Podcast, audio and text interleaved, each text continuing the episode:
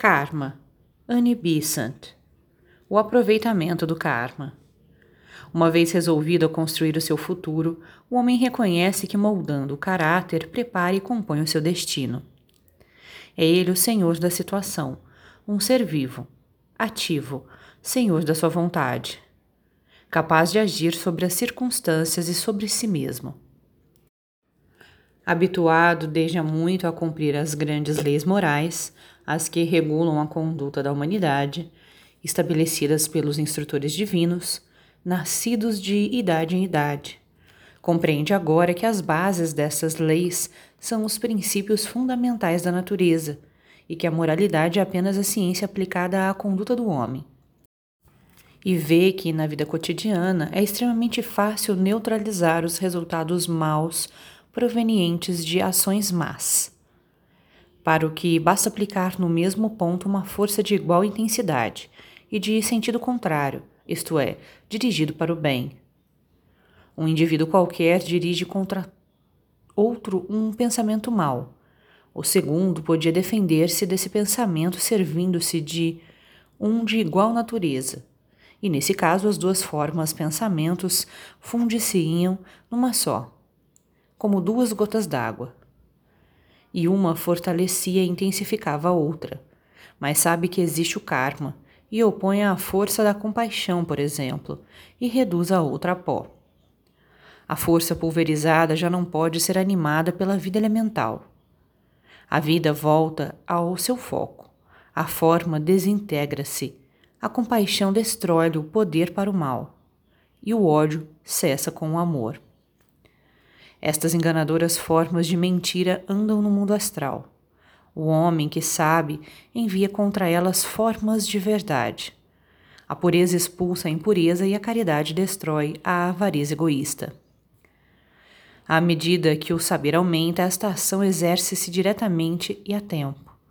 O pensamento caminha para um fim com uma intenção definida e voa nas asas da vontade poderosa. Desta forma, o mau karma é apanhado pelo seu próprio princípio, e nada resta que possa estabelecer um laço kármico entre aquele que lançou o dardo traiçoeiro e o que o volatizou com um pensamento de perdão. Os instrutores divinos que falaram com autoridade sobre o dever de combater o mal com o bem baseiam-se os seus ensinamentos no conhecimento que tinham da lei. Os discípulos que lhes obedecem sem perceber inteiramente a base científica do preceito, tendem por vezes a intensificar inconscientemente o mau karma, respondendo ao ódio com ódio. Mas os que sabem destroem refletidamente as formas do mal, porque compreendem bem os fatos sobre os quais os mestres sempre basearam o ensino, e ferem de esterilidade as sementes do mal impedindo assim uma colheita futura de sofrimento. Chegado a um grau relativamente avançado, comparado com o grau em geral atingido pela média da humanidade, que lentamente se deixa ir na corrente. O homem já não se contenta com a construção do caráter, nem tampouco com o aproveitamento, para a utilidade própria, das formas pensamentos que encontram no seu caminho quer mais e começa a ver o passado, e por ele a medir o presente, partindo das causas kármicas para os seus efeitos. Ganha assim a faculdade de modificar o presente, servindo-se conscientemente das forças que possam contrabalancear outras já em ação. A consciência fornece-lhe a capacidade de utilização da lei, com tanta certeza e precisão como os homens de ciência o fazem nos diferentes reinos da natureza. Paremos um instante nesse ponto e observemos as leis do movimento. Um corpo solicitado por uma força move-se num certo sentido. Se outra força de direção diferente ativa sobre ele, o movimento do corpo passa a produzir-se numa nova direção, que será resultante das duas impulsões.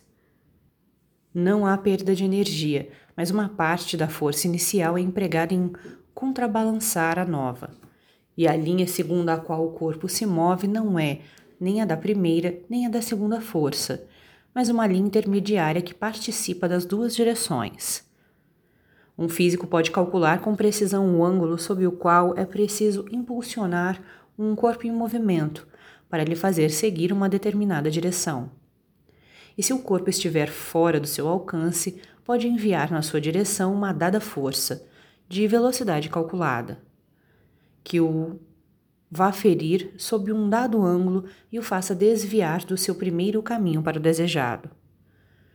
E nisto tudo não há a menor violação da lei, há apenas a utilização dessa lei pelo saber, que levou à conquista das forças naturais que a vontade humana força à obediência e emprega para a realização dos seus fins.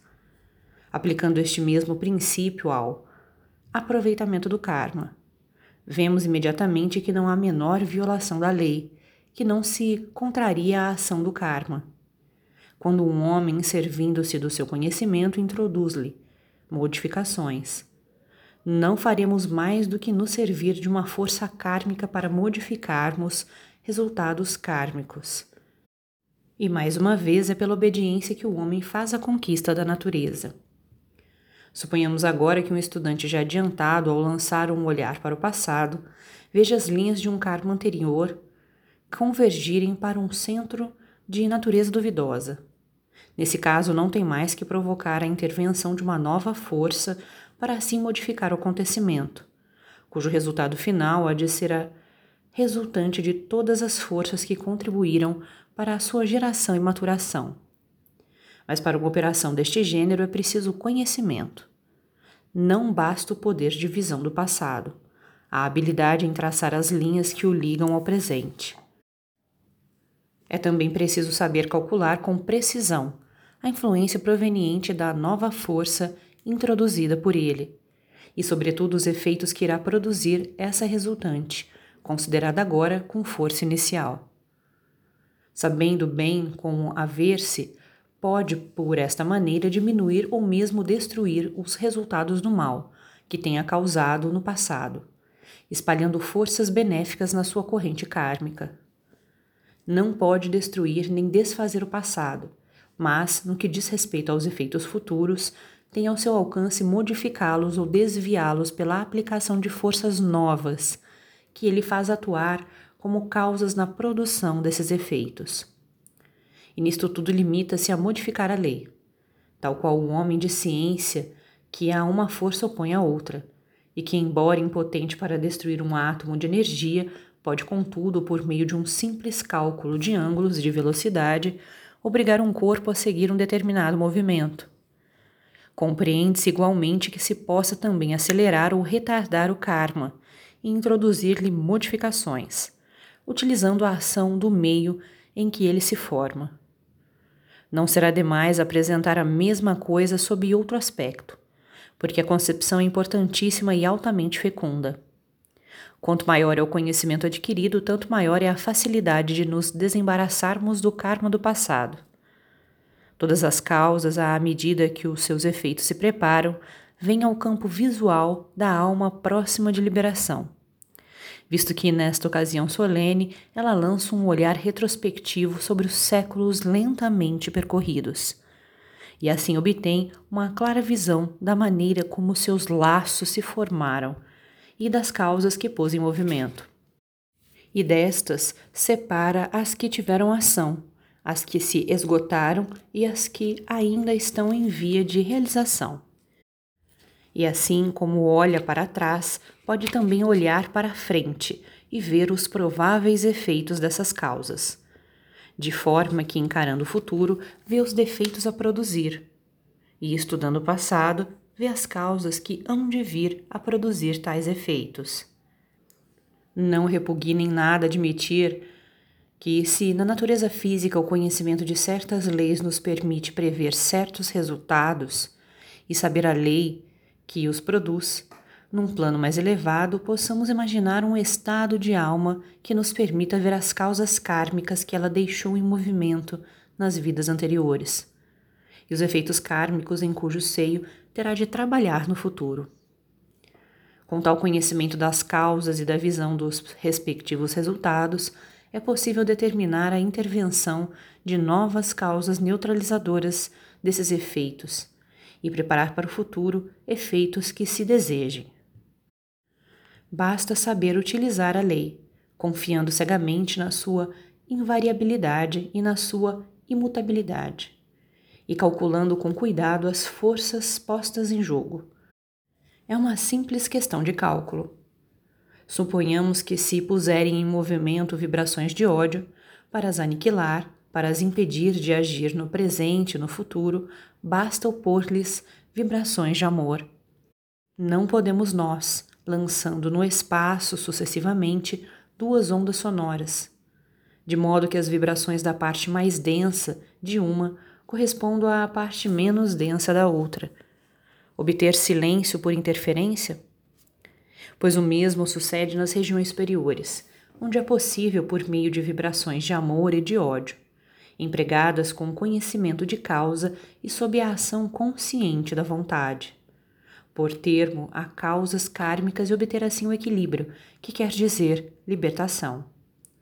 Porém, este conhecimento está fora do alcance da maioria dos homens, e para remediar essa falta, eis o que pode fazer quem quer utilizar a ciência da alma.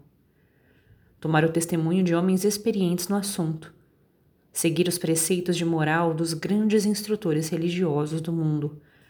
E por uma obediência cega a esses preceitos, todos eles mais ou menos intuitivos, chegar a realizar o mesmo que diretamente pode realizar o saber profundo e consciente, pois a obediência a um mestre pode cooperar na libertação. Conseguindo-se assim, ainda que por um caminho mais longo, o mesmo que se poderia conseguir com o conhecimento. Aplicando sempre estes princípios, o estudante começará a convencer-se de quanto a ignorância atrasa o aperfeiçoamento do homem e do importantíssimo papel que o conhecimento desempenha na evolução humana. Os homens vivem ao acaso porque se deixam cegar.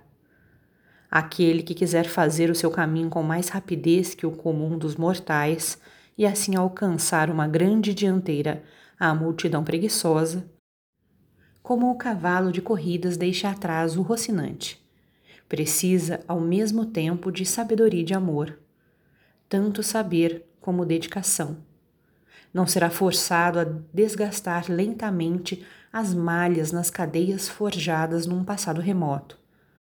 Pode limá-las rapidamente e, apesar de levar menos tempo, ficar tão livres delas como se a sua libertação fosse devida ao trabalho lento da ferrugem.